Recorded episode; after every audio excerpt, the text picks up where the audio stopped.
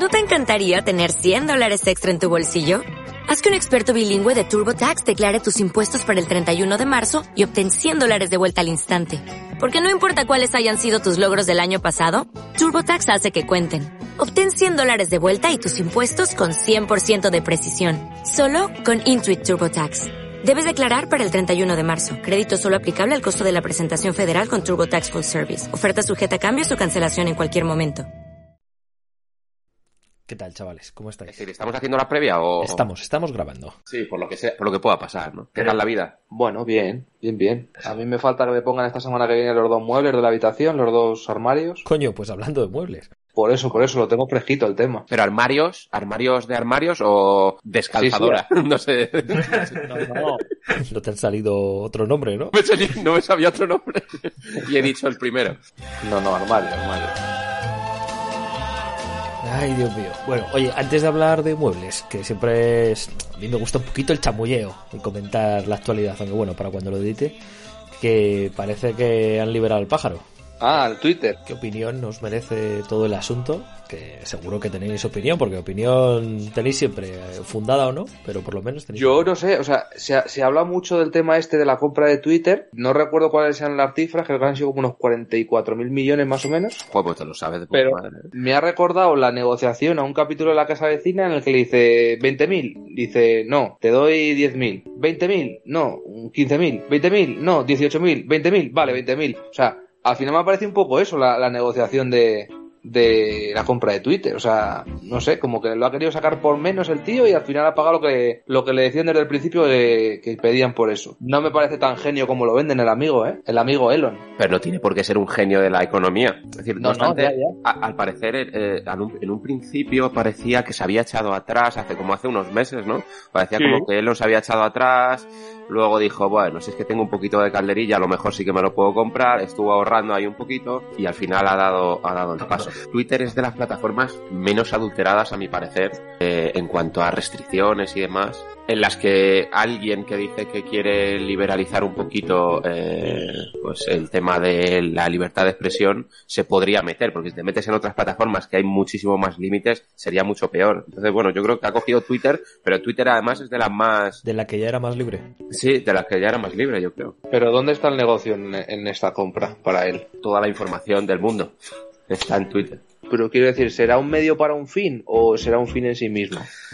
Claro, a ver, yo creo que sí que, o sea, Twitter es rentable, es un negocio en sí mismo, o lo va a hacer rentable, ahora dice que no, bueno, no sé.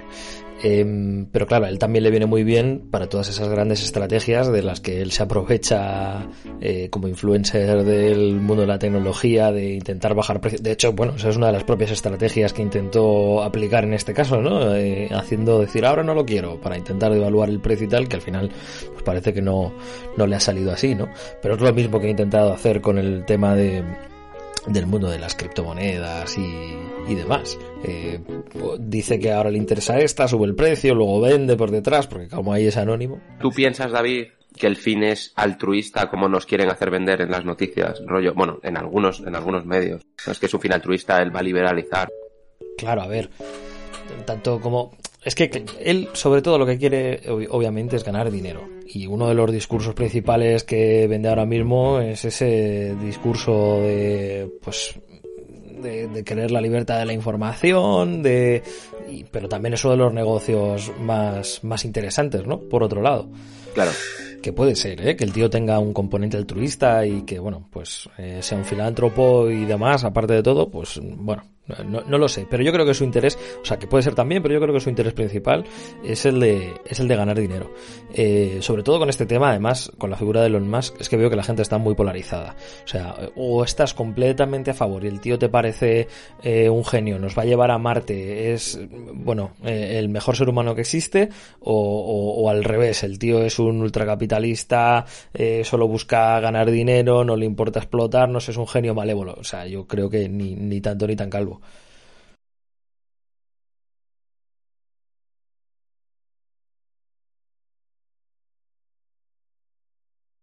Ojo, Pero- lo, lo de Starlink, ¿eh? Starlink es una pasada. Ahí en, Ucrania. Sí, a ver, el Starlink es la hostia, a mí me parece la hostia y que haya decidido ayudar, bueno, pues la hostia también. Pero es verdad que él unilateralmente ha decidido llenar el espacio de mierda, que también se le ha criticado mucho por eso y en cierta medida es verdad, es así. Es decir, el, unilateralmente los gobiernos ya lo estaban haciendo. Claro, pero como, es un, pero como es una cuestión que no está regulada, que no hay tratados apenas sobre por lo que dice David sobre la propiedad en el espacio o el uso del espacio. Bueno, salvo por el pavo este que te vendía cachitos de la luna y no sé qué más. Sigue vendiendo, el otro día me metí. Están, vendiendo, hijo puta. Están carísimos, tío, cada vez están más caros. los, han recalificado. me, lo puse, me lo puse en favoritos y digo, joder, no bajan. Bienvenidos a Los Huevos de Oro, el podcast que te hará rico le, tienes ahí al cabrón haciendo los títulos de propiedad a mano con una pluma, igual que el que te hacía los, los títulos esos de Duque de, de. Ay, madre mía. Bueno, bienvenidos a Los Huevos de Oro, el podcast que te hará rico, si es que no lo he hecho ya. Y hoy vamos a hablar de cómo hacernos ricos con el mundo de los muebles, con el mobiliario. Y cómo no, para hablar de tan interesante tema, me acompañan dos expertos en la materia. En primer lugar, fundador de la mayor empresa de venta de muebles a nivel internacional, Oscar Magnussen. Ah, eh, no sé nada en sueco. Eh, pasiva. ¡Hostias! ¿En qué lío nos has metido, eh? Con el ruso. Dentro de poco serán rusos, a lo mejor. Nos cancelan. No podrías haber dicho cualquier otra puta palabra. Es que no sé otra puta palabra. Esberige, esberige. ¡Viva Esberige! Y por otro lado, maestro tasador y recolector ambulante de antiguallas, Ignacio Heredia. Oh, Heredia, cuidado, eh. Apellido de porte ilustre. Sí, de Ginado. Iñaki Juan de Dios. Hostia, Juan de Dios, no, por Dios. Hostia, muy gitaner. Ponme algo más payoner. Madre mía, qué malo.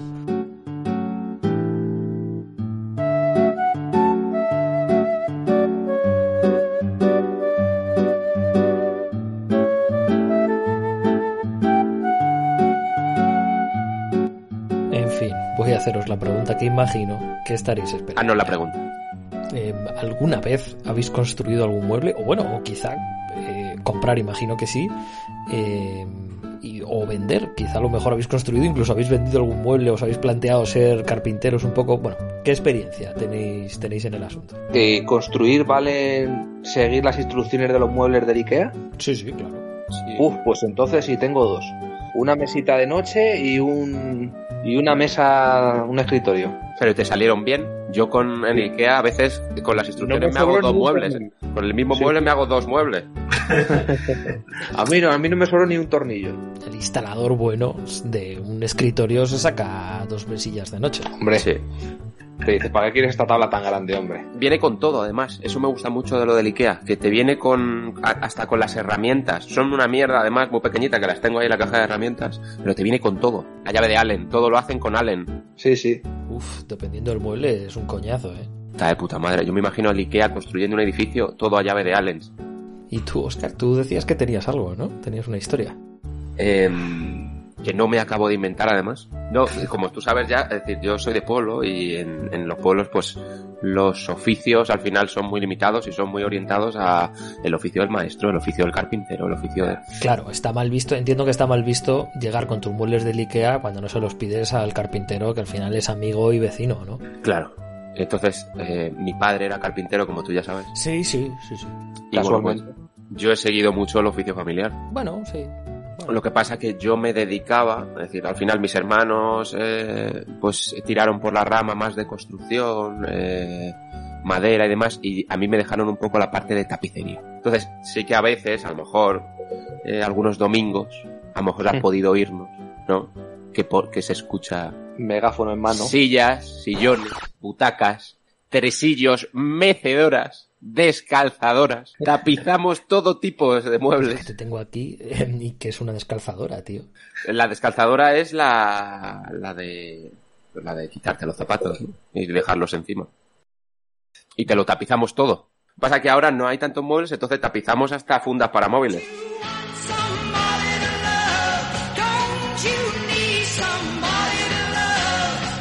Todo tapizado, tapizado. Nos trajeron un, un Seat Ibiza y lo tapizamos. por dentro y por fuera, ¿no? Sería, era precioso por fuera, sobre todo, quedó perfecto.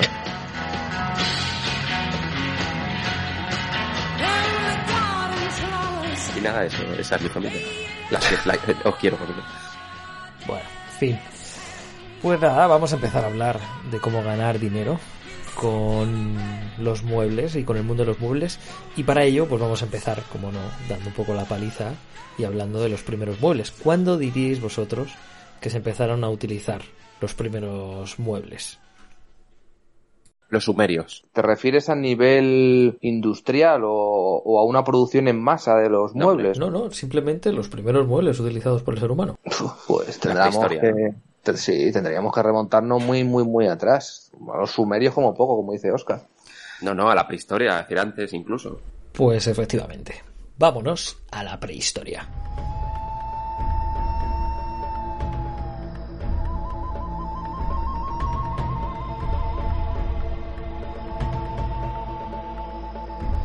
planeta Tierra, 30.000 años antes del nacimiento de Cristo.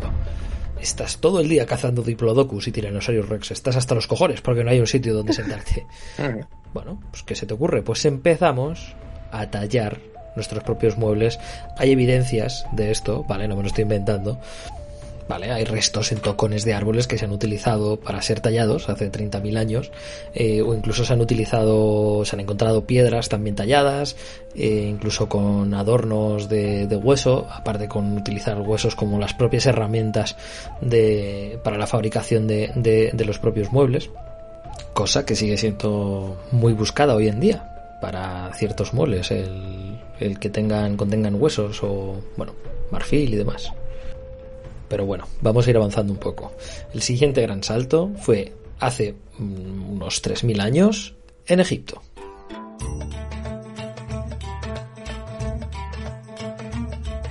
Y es que el antiguo Egipto es una de las civilizaciones que nos ha dejado un legado más apreciable o, más intacto gracias a esas cámaras mortuorias que encontrábamos dentro de las pirámides, ¿no? Gracias a esos descubrimientos.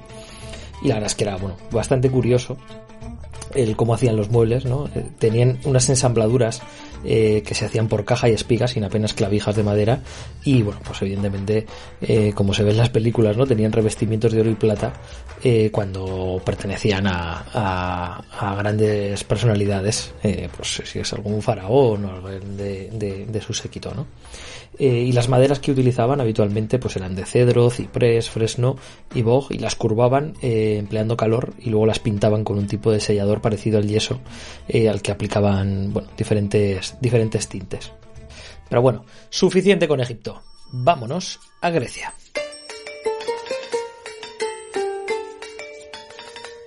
Y es que de esta civilización, bueno, tanto de la antigua Grecia como de la antigua Roma, pese a que conservamos menos mobiliario físico, pues todavía tenemos más documentación aún, ¿no? Em, principalmente los muebles griegos pues estaban realizados sobre todo en madera de cedro, pino, ciprés.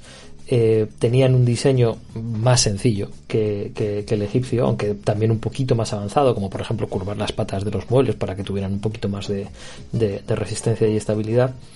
Em, Además incluían otros materiales como láminas de, metales nobles, como también marfil e incluso también maderas finas, eh, con una ornamentación pues que estaba basada en, decoraciones arquitectónicas, que a ellos pues les gustaba mucho. Aquí podría detenerme y empezar a hablar de la antigua Roma, pero la verdad es que no merece la pena, porque básicamente hicieron lo de siempre, copiar lo de la antigua Grecia. Así que nos vamos a ir directamente a la Edad Media. La verdad es que el mundo de la fabricación de muebles pues siempre ha ido muy de la mano del movimiento artístico del momento, ¿no? Y la verdad es que durante esta época eh, uno de los logros fue que se reúnen los especialistas más relevantes entre artistas y artesanos bajo la exigencia de protección de los nobles, ¿no? de diferentes partes, pues, del alto clero, eh, la nobleza, eh, que al final son los que son principales coleccionistas de arte y por lo tanto pues también de estas piezas de, mobiliario. De esta época destacan pues los llamados sitiales de coro o sillas capitulares, eh, que son las típicas sillas que encontramos en estas iglesias eh, o catedrales que visitamos haciendo turismo por diferentes ciudades de Europa, ¿no? Eh, y bueno, que, son las que podemos encontrar ahí, que son de madera, talladas con ciertos motivos ornamentales casi arquitectónicos o con figuras sacras. Y bueno, efectivamente, ningún mueble está exento, obviamente, del momento en el que ha vivido. Eh, hemos pasado por evolución en su época de Renacimiento, Barroco, evidentemente, pero yéndonos a acontecimientos más cercanos en la historia, pues también tenemos eh, el estilo imperio, ¿eh? que nos dejó las contiendas napoleónicas que no solo impusieron su hegemonía militar sino también pues eh, este estilo que mantiene unos principios neoclásicos que están enriquecidos pues con elementos y detalles artísticos de otras culturas como por ejemplo la egipcia así como curiosidad. Y como estilos más modernos pues tenemos que venir al vanguardismo eh, a partir de la primera guerra mundial en el cual se intenta, el mundo del arte gira de forma espectacular y entonces pues surgen diseñadores que intentan romper con todo lo anterior. De aquí tenemos pues de la escuela Bauhaus el fenómeno Artec eh, que también influye por supuesto en el mundo del, mueble eh, incluso una expansión paralela que es, liderada por el Art Nouveau que luego sería relevado por el Art Deco y después en 1945 pues un estilo como de entreguerras y así ya, bueno, pues llegamos a la inspiración de los muebles de, hoy en día y dejó de dar la chapa. Fin de la sección. Aplausos. Yo discrepo, yo creo que el culmen en la decoración está en aquellos muebles época, cuéntame, en las que en los que aparecía la típica gitana con el pañito encima, encima de la tele, sí, sí, que se decoraban con una gitanita ah, bailando encima de la tele. O sea, eso es lo más top que ha habido. Y el torito, claro, sí, sí. Pero porque las teles eh, daban para eso. Ahora las teles. justo ayer lo estuve hablando, esta, esta conversación la, estuve hablando con, mi, con mis hermanas y ahora hemos tendido a un diseño otra vez que va a los orígenes. O sea, como mucho más minimalista todo, muchísimo menos detalle, pero eso también se aprecia en el mobiliario urbano, por ejemplo. O sea, el otro día estuve viendo una, una publicación de los típicos bancos que hay en la calle. En, bueno, pues antes había mucho adorno en el típico banquito. Ahora, ahora no, es como una estructura de metal muy básica, dos piezas, y, ya está. Y no tiene nada de adorno. Y creo que esa tendencia también la hemos visto también en, en las casas, o sea, en, en, cualquier piso. Tú vas a cualquier casa de cualquier persona joven y el diseño es un poco eso. Y mientras que si vas a una casa de, de una persona mayor que, que, no haya cambiado el estilo en 40 años o incluso a casa de tus padres, pues vas a ver un, diseño, un diseño mucho más diferente y... Y no lo necesitas ni ver, con entrar y olerlo ya huele a viejo. Sí, si, ya, si han vuelto a las sombreras, ¿cómo no va a volver a eso?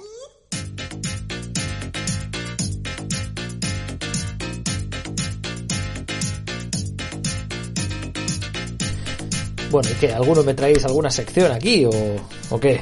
Yo, yo te quería contar que quizás luego lo enlazamos con la parte de, de ya hablamos de un poquito de Ikea. Sí. Pero yo te quería contar una experiencia que tuve en el Ikea, que también lo enlazaré luego con mi parte. Es que eh, la primera vez que fui a, al Ikea, que bueno, todos lo conocemos, yo compré mis muebles, feliz además, tú sabes cómo yo voy a comprar al Ikea. ¡Oh, felicísimo! ¡Felicísimo! De hecho, Oscar, hay que decir que en el Ikea se han perdido maridos. Pero porque los hacen un laberinto. Y además los unen con puertas, unen a lo mejor sección iluminación con alfombras. De hecho, inicialmente hicieron una sección para niños y ahora han hecho otra para maridos con el fútbol y todo. Ojalá. Está de puta madre, la verdad. Te echas una tarde ahí muy tonta, ¿eh? Tiene para comer también. Codillo, qué rico el codillo, ¿eh? Y las, y las... Y las albóndigas. Y las albóndigas de caballo. Ricas en hierro. Sí, de, de, de las, de las herraduras de los caballos.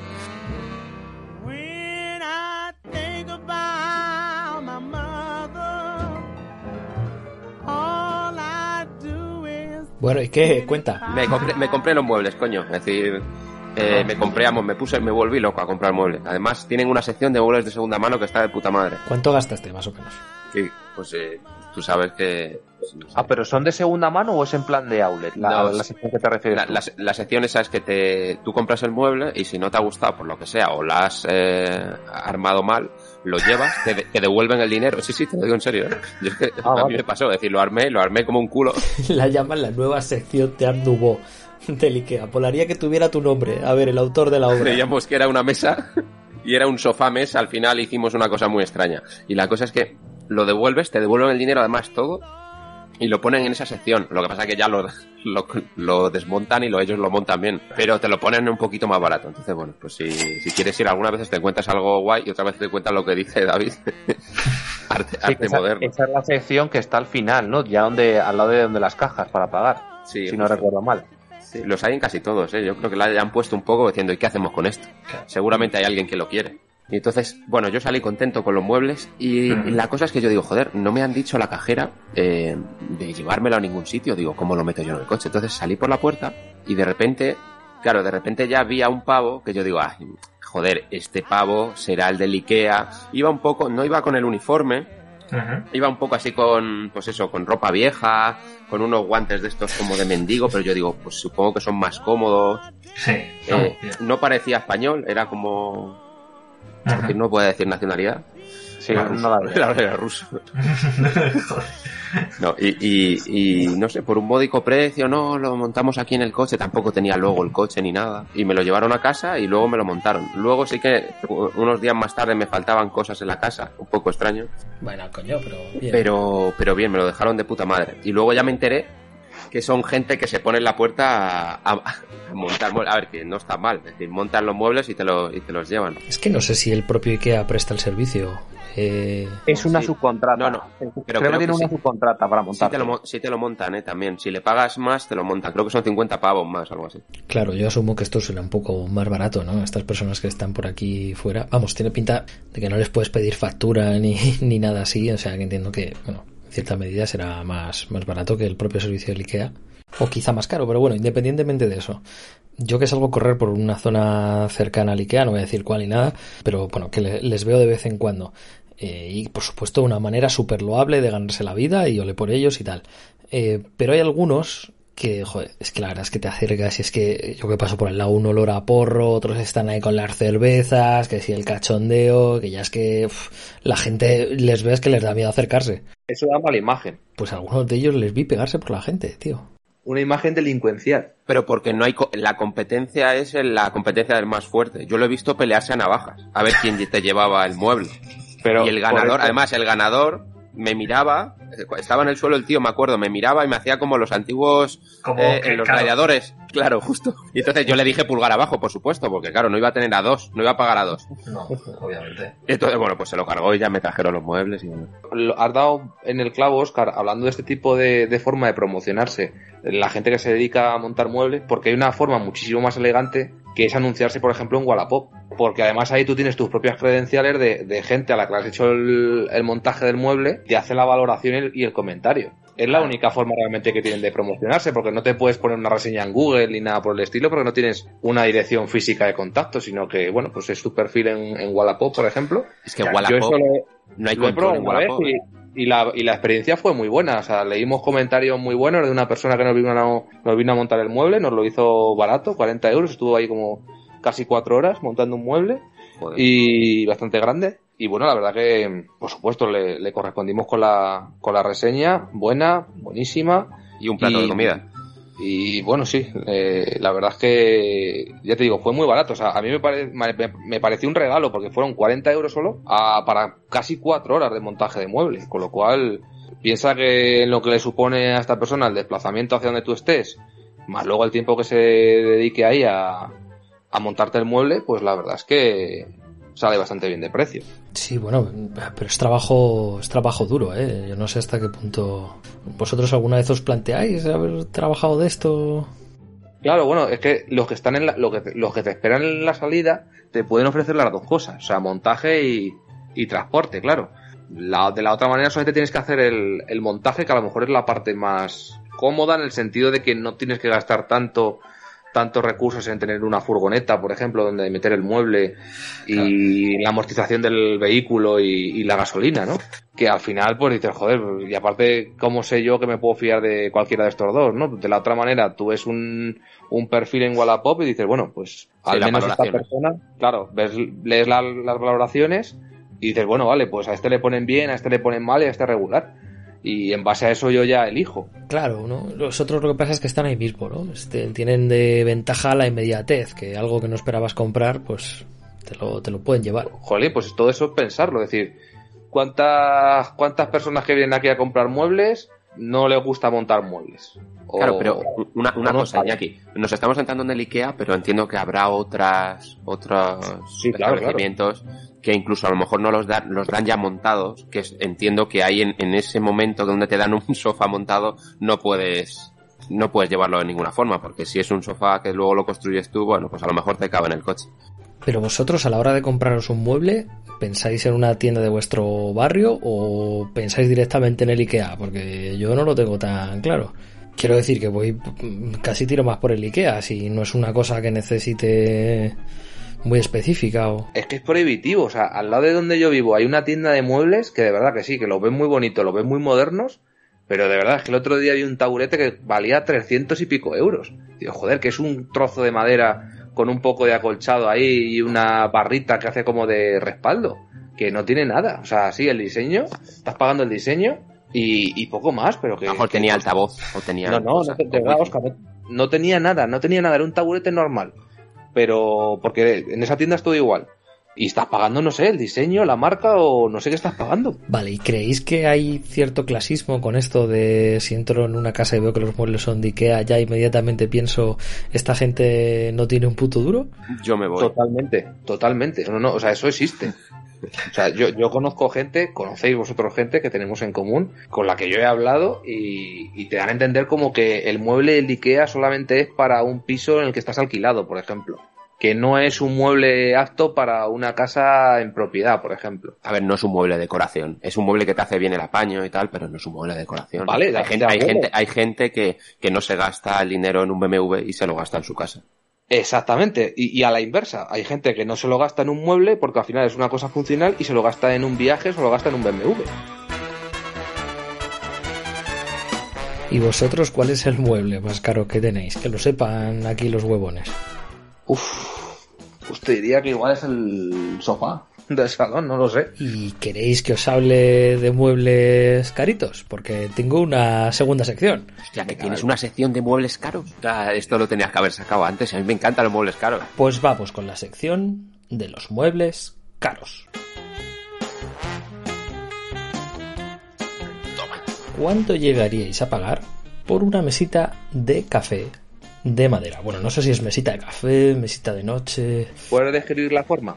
Pues tiene cuatro patas. Pensamos. Sí, a ver. Tiene pinta como que dejaba ahí las llaves del palacio Luis XIV. O sea, que no es decoración moderna. No, no, exacto, clásica. Vale, Muy vale. clásica. Pero es firma, es decir, es, es de una firma importante, es decir, es un, es un NFT. Bueno, en verdad sí es de autor. Eh, pero yo qué sé, le haces una foto y ya la haces tú el NFT. O sea, es de Isabel. Yo qué sé, la, la purria. Isabel II la purria, ¿no? la famosa Isabel Jiménez. Pues estoy hablando de una mesita que se llama la mesita Taft con dos Fs 5.000 euros. con un valor de 4,6 millones de dólares. Fue creada por el famoso ebanista Thomas Taft. Nada, esa, esa mesa tiene que tener escondida droga dentro. La fecha de creación de la mesita es del siglo XVIII, está considerado uno de los objetos antiguos más costosos de todos los tiempos. Todo el objeto ha sido elaborado a mano, incluyendo cada uno de sus elementos. Está basada en el estilo italiano de los años 1700 y bueno, se subastó en la casa Christie's en Filadelfia por la cifra que os he dicho, de 4,6 millones de dólares. Eh, fue comprada en 1990 por un anónimo. Luego decimos que, que hay falsificaciones. Es que nos lo ponen fácil. O sea, o sea esto, lo ve, esto lo ve un chino y dice, uff, es que contenedme por favor porque, porque no puedo, porque estoy ya montando la mesa. Bueno, y ahora mismo imagino que tenéis delante un escritorio y ¿cómo es? Es del Ikea. Claro. El mío también, ¿eh? El Kogershens. La, la, la mesa es Valvar. ¿Y cuántos costó, más o menos? Yo creo que de esto debe costar unos 50 euros lo- la mía. Pues a mí yo creo que me 150. debió costar unos ciento y algo, porque era de cristal la mesa, no me acuerdo. Pues el escritorio del que os voy a hablar ahora tiene un valor de 12 millones de dólares. Fue realizado por el famoso John Goddard, un ebanista, pues eso, muy conocido del siglo XVIII, eh, que cuenta con un acabado espectacular que mezcla estilos de aquella época. Se encuentra elaborado a base de diversas maderas como caoba, pino, cedro rojo y el tulip wood. Em, y nada, bueno, pues es una reliquia. Eh, el estilo de mueble es del conocido como Newport y también fue subastado en la casa Christie's por la cifra de 12 millones de dólares.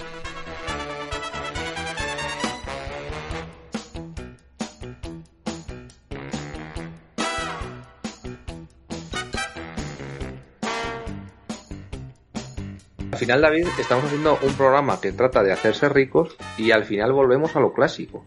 Volvemos a los oficios. Hay que aprender un oficio.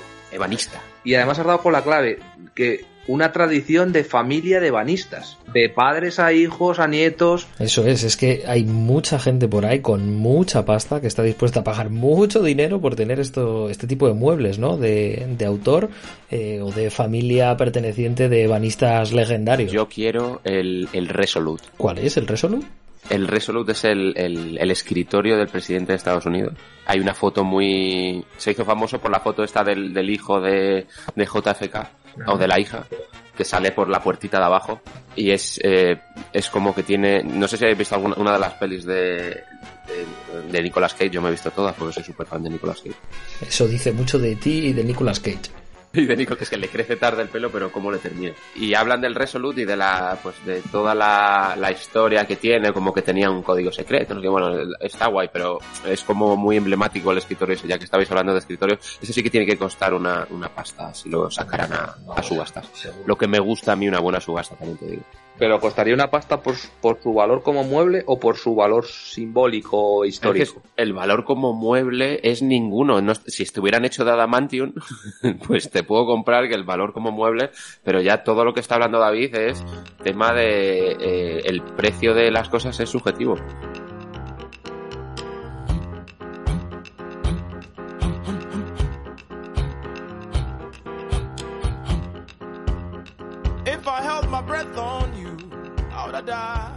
¿Y en qué silla estáis sentados ahora?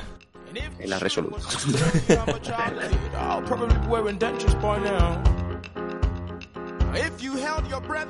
Uf, podemos hacer un pequeño inciso y, y, hablar de Biden, ¿eh? Está, ese hombre está muy mal, ¿eh? Hay que sacarle de ahí, hay que retirarlo. Yo no sé, dice cada parida, es el Mariano Rajoy americano. Saluda a sombras. Pero es que ese hombre antes de morirse quiere tirar un misilcito, ¿eh? Es que no acaba una frase bien. Pero es que quiere, quiere tirarlo, ¿eh? Es decir, está, dice, es que ojalá Putin se eche para adelante. Yo me voy a morir, pero quiero ver, quiero ver esto ardiendo. Claro, es que Donald Trump decíamos que estaba loco, pero es que este señor está senil. Sí, sí, luego, luego decíamos de Donald. El loco era Donald. Es que cómo le da la mano al mismo dos veces. O, o cuando se desorienta. Queda dormido en cualquier sitio. Easy to swear at you. We've got news. That Rashid, Rashid Sunook is now the prime minister. You're trying your best, but it never feels like enough. What a stupid son of a bitch. But guess what? We got a lot to do. You gotta say hi to me. We go back a long way. She was 12, I was 30, but anyway. This woman helped me get an awful lot done. Anyway. Well, I'm sick and tired of smart guys. I'm sick and tired of ordinary people being fleeced. I'm tired of being quiet. Where I'm sick and tired. I'm just sick and tired. ¿Qué es el, el Mariano Rajoy de Estados Unidos? ¿Puede ser? Sí, sí, bueno, eh, siempre hablo las clases, ¿eh? A la escuela de Rajoy solamente seguida por Feijó, aquí en España. Mariano, Mariano era un, era un puto Muy querido. ebanista, Era un puto ebanista. El yogo bonito de la dialéctica, Mariana. claro. Somos sentimientos y tenemos seres humanos, llego a decir.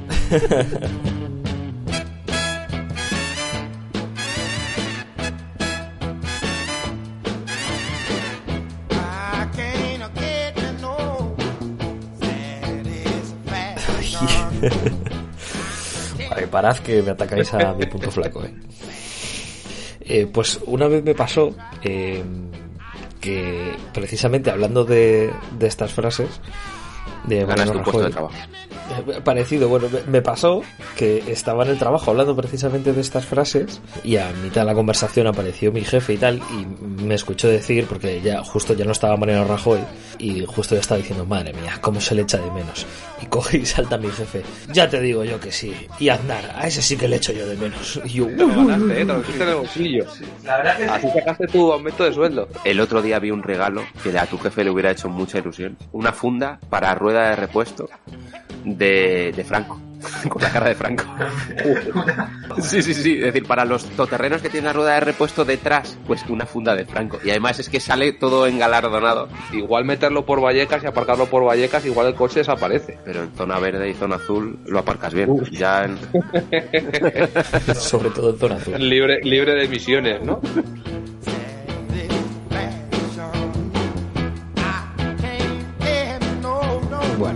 Pues vamos a rematar ya la lista de los objetos de los muebles más caros del mundo. Vamos ahora con la silla Dragon Chair. De Juego de Tronos, tendrá que ser, ¿no? Bueno, pudiera ser. La verdad es que, hombre, tampoco parece muy extravagante, eh, pero hombre, no, no es una silla normal. Eh, está hecha a base de madera, pues en unos eh, cojines recubiertos de cuero marrón. Eh, y la verdad es que el precio inicial del mueble no era muy caro, lo que pasa es que con cada compra-venta pues ha ido incrementando su valor. En la actualidad su dueño es el multimillonario africano Philip Sigalot. Pero la usa. O la tiene expuesta. Joder, hasta para cagar. Nada, la tiene en una esquina mm, con ropa encima tirada. El armario. Eh, y la última vez que bueno, esta silla fue vendida, eh, que alcanzó la cifra de los 22 millones de euros, pues la venta se realizó a través de la famosa casa de subastas Christie, de nuevo. Bueno, y vamos ya con el mueble más caro del mundo, que es el armario Badminton, de Badminton Cabinet, con un precio de 37 millones de euros. Eh, aunque este le encuentro un poquito más de sentido el que por la historia que tiene. Eh, fue el último mueble encargado por la familia de los Medici en el siglo XVIII. Eh, fue solicitado por Henry Somerset, quien, eh, bueno, estaba estaba pensando en dejar una marca del, arte del linaje que representa para cada uno de los miembros de, su familia. El armario fue desarrollado a base de madera de ébano y piedras preciosas y eso evidentemente pues le da un valor casi incalculable, ¿no? Posee dos figuras de oro que le dan un aspecto único a la pieza. Eh, por último se puede ver una representación de la insignia de la familia Medici. Y bueno, pues para la creación de esta pieza, pues las personas encargadas tardaron más de seis años en culminarla. Eh, además, la cantidad de trabajadores que ha habido para el proyecto se calcula que han debido de ser un total de 30 artesanos. Y bueno, pues demuestra básicamente el poder que tenía la familia, la familia Medici. Este armario ha sido vendido dos veces. La primera vez eh, se puso a la venta por los descendientes de la familia Somerset por 10 millones de euros y la segunda se vendió en una subasta de Christie's, como no, eh, a lo que sería un dueño eh, de uno de los museos más importantes del mundo y bueno, fue donde alcanzó ese valor de 27,5 millones de, de euros. Y hasta aquí la sección de los muebles caritos. ¿Te conoces la firma Polyform? Pero es sección. Es de muebles caros, pero es que yo es la única firma de muebles caros que me conozco y entonces la quería sacar. Son muebles caros de estilo moderno, como con un toque chic eh, neoyorquino. ¿Pero dónde estás leyendo eso? ¿Tienes un folleto delante o algo? No, no estoy leyendo. Esto es que es decir, me lo me lo vendieron así y me lo aprendí así. Siempre lo cuento así. Es decir, yo fui, yo fui, me acuerdo que me, me llevaron a un sitio, a una, una sala y me dijeron, eh, muebles estilo neoyorquino, me dijeron, vamos a hacer el, la imaginación, imagínate vamos a hacer el ejercicio. Y entonces me sentaron en un sitio y me dijeron, imagínate que estás en Central Park, en un ático. Además, me lo con esta voz, con esta voz de ASMR, ¿vale? Sí, sí, sí. Estás en un ático enorme, con unas ventanas enormes. Vale, venga, pues vamos a hacer el ejercicio, vámonos, vámonos todos. Te voy a poner música muy de Central Park. Muy de Central Park. Vagabundos discutiendo. Me gusta, me gusta la música. Pues imagínate que estamos en un ático. Penthouse, penthouse. Vale, con unas ventanas enormes que son casi como la pared de grande. Con, tenemos vistas a todo el parque, ¿vale? Estamos sentados en un espacio diáfano, con un sofá en el medio, marca Polyform.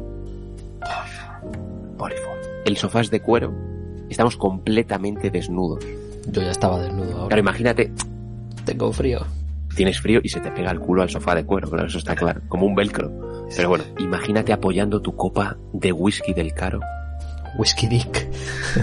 no, Dick no. ¿Cómo se llama el otro ya? Dick Premium. Premium Dick en tu mesa de Polyform Pero con cuidado que deja marca.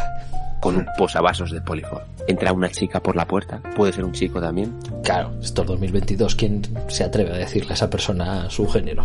Claro, es decir, puede ser un ser no binario también. Se acerca a tus rodillas, se agacha y empieza a hacerte un trabajito. Y luego, Polyform Job. claro, claro, luego de hacerte el trabajito, luego te hace una mamada. Final del vídeo sale, eh, claro, porque me puso el vídeo también para que lo viera. Estaba él, claro, estaba él en su casa. Puso un vídeo porno. O sea que básicamente fuiste a un ático en Orcasitas y un tío te puso un vídeo porno con Sí. este rollo ASMR que estás haciéndonos ahora a nosotros. Sí, creo que sí. Y luego se fundía todo a, a letras de Polyform. Polyform, Polyform, así dos horas un vídeo. Luego me hizo firmar no sé qué mierda, bueno.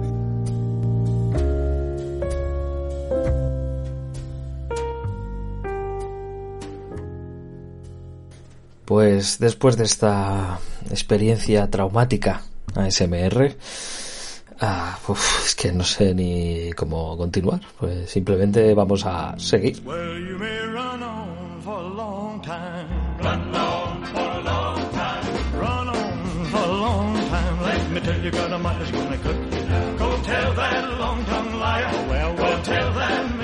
Pues nada, Ika, cuando quieras. Bueno, vamos eh, a hablar de una cuestión que está directamente relacionada con los muebles y es ¿dónde los pongo? Sección ¿Dónde los pongo? Madre mía, se viene sección. Espectacular. Te voy a poner una música. Buah. Bueno, pues vamos a comenzar esta sección hablando de trasteros y guardamuebles, sobre todo de trasteros, un negocio que está directamente asociado al tema de los muebles y es que últimamente han proliferado como setas los negocios que se han dedicado a comprar edificios enteros o casi enteros para adecuarlos como trasteros, porque es verdad que al menos en, en España hay mucha... La vivienda nueva sí que ya se vende con trasteros desde hace bastante tiempo, pero en edificios antiguos, pues es verdad, o en barrios donde lo- la gran mayoría de los edificios son antiguos, pues sí que es cierto que se demanda ese tipo de espacio para guardar todo ese tipo de trastos viejos que no tienes muy claro si los vas a tirar o no, pero que al final acaban todos ahí. Y la verdad es que el negocio está bien pensado y bien montado, porque lo que hacen es, te venden hasta un espacio que puede ser desde un metro cuadrado. Ojo, ¿eh? Un metro cuadrado. El piso de estudiante de Oscar era incluso menos. Sí. Y me cabía ordenador, cama y, y yo. Y dormías de pie, Claro, como los caraconos. como, como el conde Drácula. Estoy hablando de, en, en primer lugar, o, de manera principal, de grandes grupos inversores que compran edificios grandes y entonces adaptan con módulos el espacio eh, a requerimiento del cliente o a necesidad del cliente. Entonces, tú les puedes decir que los quieres de un metro cuadrado hasta de 200 metros cuadrados, por ejemplo. Y ellos les van colocando planchas a, como separadores entre un trastero y otro y gracias a eso te, ofrecen eh, un espacio a tu medida. Pero planchas. Eh, es- Claro, yo me imagino una plancha. Sí, como paredes. Como un contrachapado guarro, ¿no? Sí. Claro, no, no, ni, ni contrachapados, o sea, son como metálicos, pero bueno, te hace la función de divisoria entre, entre eso un trastero y otro. Está bastante bien porque, eh, aparte que son a medida y, y que son bastante funcionales, tienen un servicio de seguridad bastante bueno, que tú accedes con una, una especie de mando digital y puedes entrar 24 horas del día como si fuera pues, pues un lugar de tu propiedad, como si fuera tu casa. ¿Podría vivir allí? Eh, no, eh, aunque en la ficción sí que ha habido series que han tratado ese tema y algunos, pues bueno, pues han hecho capítulos de, de gente que se instala ahí por, por un módico precio de 50 euros al mes, pero no, no, no se puede. Y luego otra opción que también está creciendo bastante en, a nivel inmobiliario es utilizar espacios que antiguamente pudieron tener condición de vivienda, pero que ahora por la normativa actual no te lo permiten. Por ejemplo, pensemos en un, en un sótano o en un semisótano sin salida de humo ni nada. Pues a lo mejor en un primer momento, cuando se construyó ese edificio, ahí sí que vivía una familia, pero hoy en día no estaría disponible eso para adecuarlo como vivienda. Bueno, pues eh, se puede hacer un trastero y al final, pues, pues igual tiene bastante demanda eso. Para, puede ser para un negocio, un pequeño negocio, para incluso, incluso también para, para una pequeña empresa que se dedique a paquetería o, Sí, mensajería. o temas de estos de delivery también podría servir incluso como, como, como plataforma base. Lo estoy viendo bastante, la verdad. Es, o sea, es una cosa que está proliferando bastante eh, en algunos barrios de Madrid y bueno, es un, es un negocio, ¿no? Os animo a que a que profundicéis porque, porque puede merecer la pena.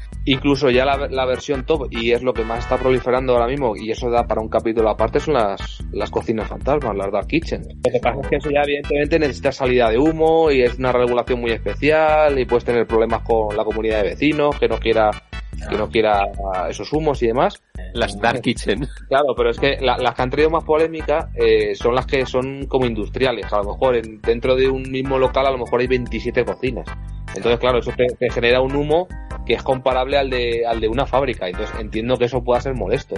Pero una, un espacio que tenga dos, tres cocinas, Claro, pero un humo, es decir, ese humo tiene tanta mezcla de comidas. Claro, que es que el olor tiene que ser. te alimentas, claro. El olor da de comer a la familia del quinto, ¿eh?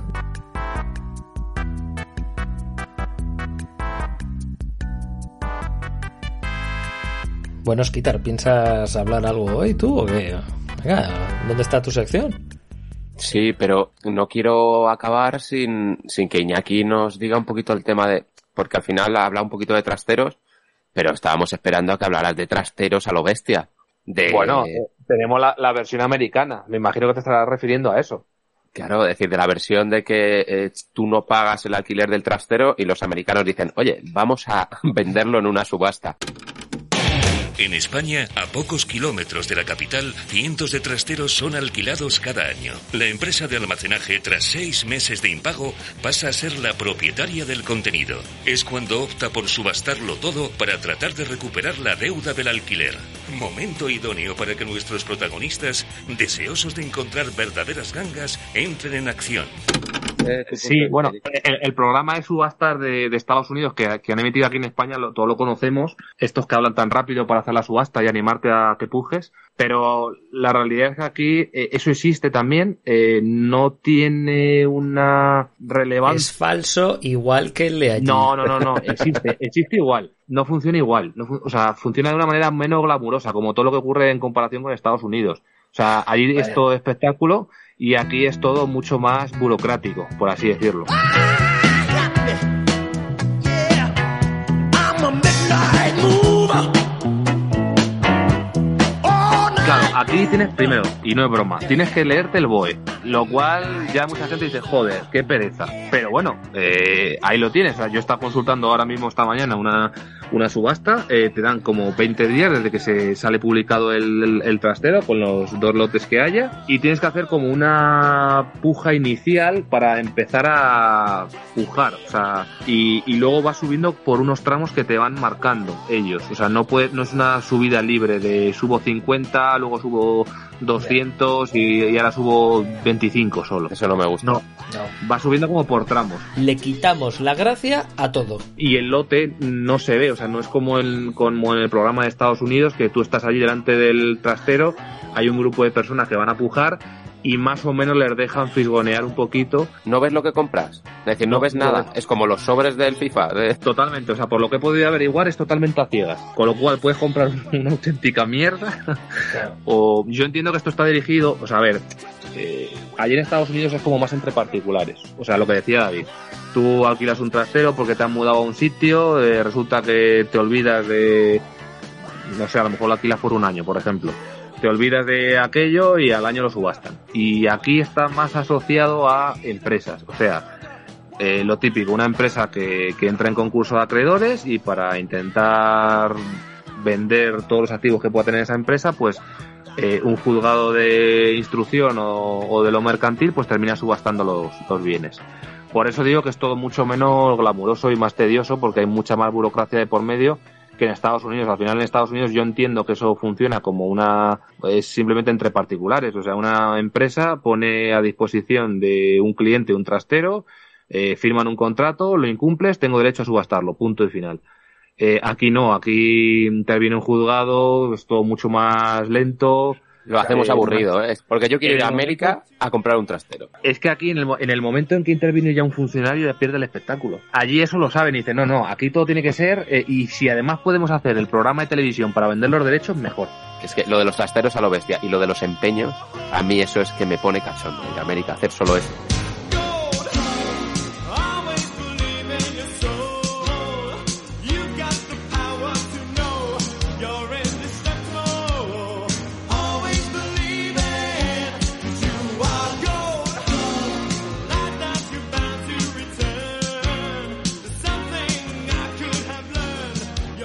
Claro, aquí no, aquí el empeño es el compro oro de, de sol, ¿eh?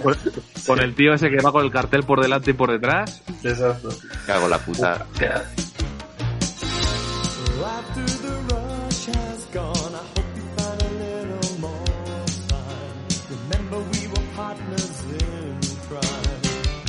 Bueno, ahora ya sí, se acabaron los trasteros. Oscar, por favor, llévanos a Suecia.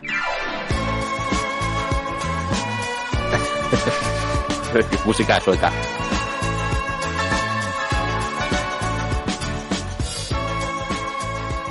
IKEA es anterior a ABBA, ¿no? Ideas y IKEA se fundó en 1943. No me lo preparo mucho, ¿eh? en serio, que tenemos que completar entre todos, que no era mi sección, no sé quién me ha dicho que era mi sección. Pero bueno, da igual, 1943.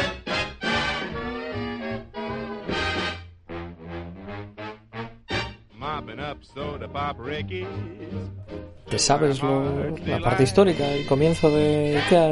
No, no la tengo la parte histórica, es decir, me la puedo. Vale, bueno, pues tiro yo y ya me corriges tú. Vale, yo te corrijo.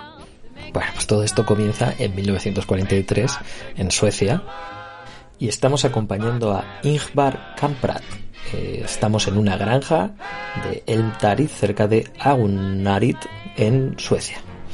El joven Ingvar, con un espíritu muy emprendedor, con tan solo 17 años, decide comenzar un negocio de venta de artículos por correo.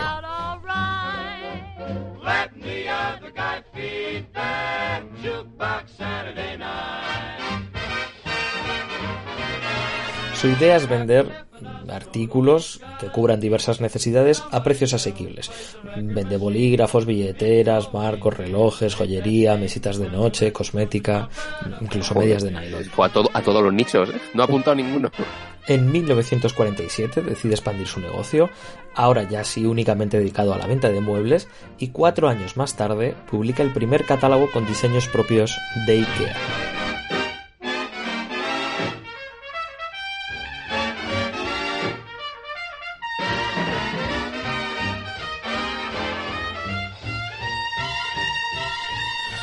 El negocio va viento en popa y en 1953, en esos momentos todavía IKEA vendía solo por catálogo, la competencia le empieza a llevar a una guerra de precios. Por lo tanto, se van bajando los márgenes y repercute en la calidad de los productos. Con la idea de acercar sus productos a sus clientes y que ellos puedan comprobar antes de comprarlos cómo su calidad es mejor que la de la competencia, Ingvar decide inaugurar ese año su primer salón de exhibición en Almhult, una ciudad al sur de Suecia.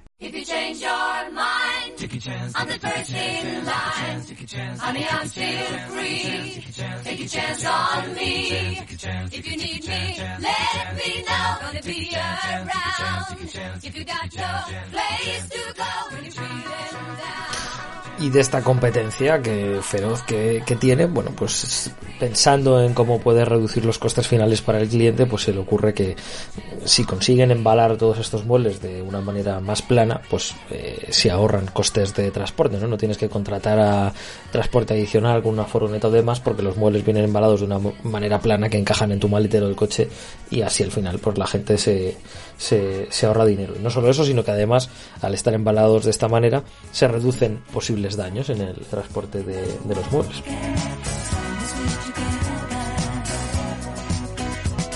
Esta idea fue la que luego evolucionaría con los años eh, para no solo hacer que sean fáciles de transportar, sino también fáciles, muebles fáciles de montar gracias a su diseño. Así es como esa es la fórmula del éxito que, que llevó IKEA hasta donde está hoy.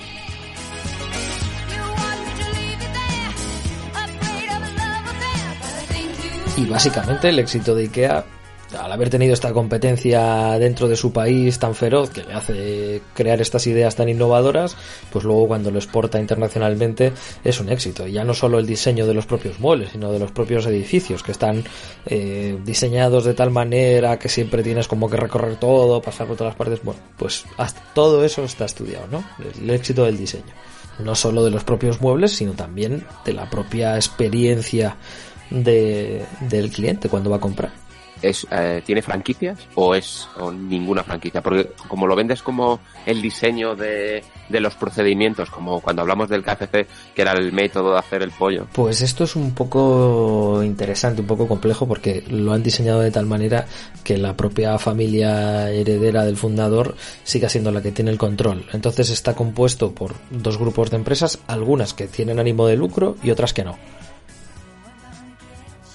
Inter IKEA Systems es propiedad de Inter IKEA Holding BV, una empresa que está registrada en los Países Bajos, que anteriormente estaba registrada en Luxemburgo bajo el nombre de Inter IKEA Holding SA. Eh, Inter IKEA Holding, a su vez, es propiedad de la Fundación Interogo, que tiene sede en Liechtenstein. Vamos, aquí al final hay un entramado de empresas que te cagas para que lo que es la familia siga teniendo el control, eh, sobre todo lo anexo alrededor de, de IKEA, porque claro, aquí hay empresas que son de suministro, de transporte, de fabricación, de diseño, de imagen corporativa, Uf, un carajal. bueno su marca y con su marca me la follo cuando Con esta forma de entramado empresarial o estructura, están a lo mejor intentando eh, prevenir de que pueda llegar un grupo inversor fuerte o un jeque por para que nos para que nos entendamos de vamos de disuadirlo de, de intentar comprar la marca para que así siempre esté en, en manos de la misma familia y vaya pasando de generación en generación Justo, justo, porque las partes que se pueden comprar, digamos, no, no te aseguran nunca nada de control sobre, sobre el negocio, a dónde va dirigido, ni, ni nada así, exacto. Lo hacen muchas marcas ¿eh? Gucci por ejemplo también lo hace así pero Gucci ya no ya no hay ningún miembro de la familia Gucci en la No, marca pues. Joder, aparte la he visto hace poco, la película de la familia Gucci. ¿te gustó? Por eso te digo, es que me acuerdo de la película ¿te gustó? Me gustó, pero me parece que se le puede meter tijera, ¿eh? ¿a quién? sí es poco larga sí al pelo de se le puede meter. la peli no está mal no sé si será muy A ver, en dos horas y media me hubiera gustado más que hubieran hablado de los inicios de la casa Gucci y luego ya que hubieran hecho un salto temporal y que me hablen de los escándalos estos que, que, que pasaron. Pero, bien. al final no, no, no te están, no es un curso para emprendedores, David, es un te, te- te venden la, la parte morbosa de la, de la historia. Bueno, es verdad. es una webinar Tú, tú ibas a ver la película con los apuntes, ¿no? Para tomar nota y decir, coño. Como buen huevón. Eh, Pero claro, yo que sé, en menos de dos horas me podrías haber contado la misma historia. Que sí, que sí, que estoy de acuerdo. Pasa que ahora cualquier película que sea de estas de, no sé, con cierto nombre los actores, te van a, se van a tirar mínimo dos horas. Mínimo. Ya no hay películas de esas de hora y media, ya son todas de dos horas y pico. salía al, pa- al Pacino Claro. Joder, con Al Pacino Y me gustaría destacar el papel de Jared Leto, ¿eh? el, ah, Leto. hostia muy buen papel ¿Quién- ¿De quién hacía Jared Leto? Que no me acuerdo. esa el hijo de. Al Pacino El Paolo. el hijo de Al Pacino El loco. El que estaba como un loco. Jared Leto tiene 50 tacos Nah, pero está buenísimo. Yo me lo follaba, vamos. está Yo le esperaba con un batín sentado en un mueble de Polyform. A ver, es que ya, ya, a ver, ya lo voy a ver, lo de creo que está buenísimo sí Pues el. Y Lady Gaga lo hace muy bien. Bueno, y el, el Adam Driver este, ¿no? Se, se llama. El Berto Romero americano. ah ese es el es el, el ¿cómo se llama? en la película de Star Wars No me acuerdo, el Vader Fake. El Vader. ¿Te gustó Star Wars? A mí sí, porque está entretenida, hombre. Porque hay, hay peleas, ¿no? Claro, ya está. Es decir, no, es que ahora la han hecho por el consumismo, tal, se han cargado la saga. Vamos, que George Lucas la hizo para ser pobre. Eh, la hizo por el cine.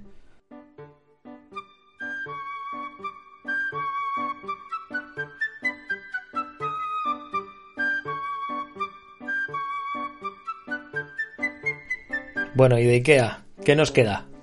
Eh, los, eh, el patrimonio neto, ¿lo sabemos? Eh, tu sección, Oscar, mm, la estoy haciendo yo, ¿no? ¿O qué? 58.700 mil millones de euros. Eh, Ya lo he dicho mal, 58.700 mil, no, es 58,7 mil millones de euros. Es una salvajada. Tiene a 211.000 empleados por todo el mundo. No está mal. Ese hombre tiene a, a Albacete o a Talavera. Es decir, claro, tiene a Toledo y a Talavera juntos de empleados, si quisiera. bueno, y entonces, como conclusiones para hacernos ricos en el mundo de los muebles, Podemos ir por el lado oscuro, que es intentar operar en, en Wallapop. en- intentar operar en al Wallapop. revés. Al revés, el lado oscuro es intentar ir a puerta fría, sin un marketing, sin nada. Pero entonces te ven los de Hacienda, viene aquí un señor de Hacienda, Hacienda está muy liada con sus cosas. No, no, va- no, te- no se te van a poner a mirar en eso. Y ojo con la carpintería, banistería y tal, que es un oficio en auge, ¿eh? que a la gente le relaja mucho y lo hace como hobby, que hay incluso locales que son talleres y te dejan ir a hacer tus cosillas y tal, incluso que te dan clase. Ojo que también hay un negocio ahí y siempre está, de manera alternativa, pues hacerte youtuber de carpintería, que yo les he estado echando un vistazo y hay un montón y hay algunos chulísimos. Streamer. No, no, y, y tienes mano de obra no barata, sino que encima te paga por trabajar en tu chiringuito.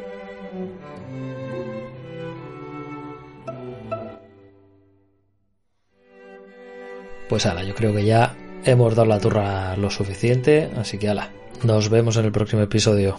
Chao. Pues nada, Sí. chicos. Hasta otra. Chao.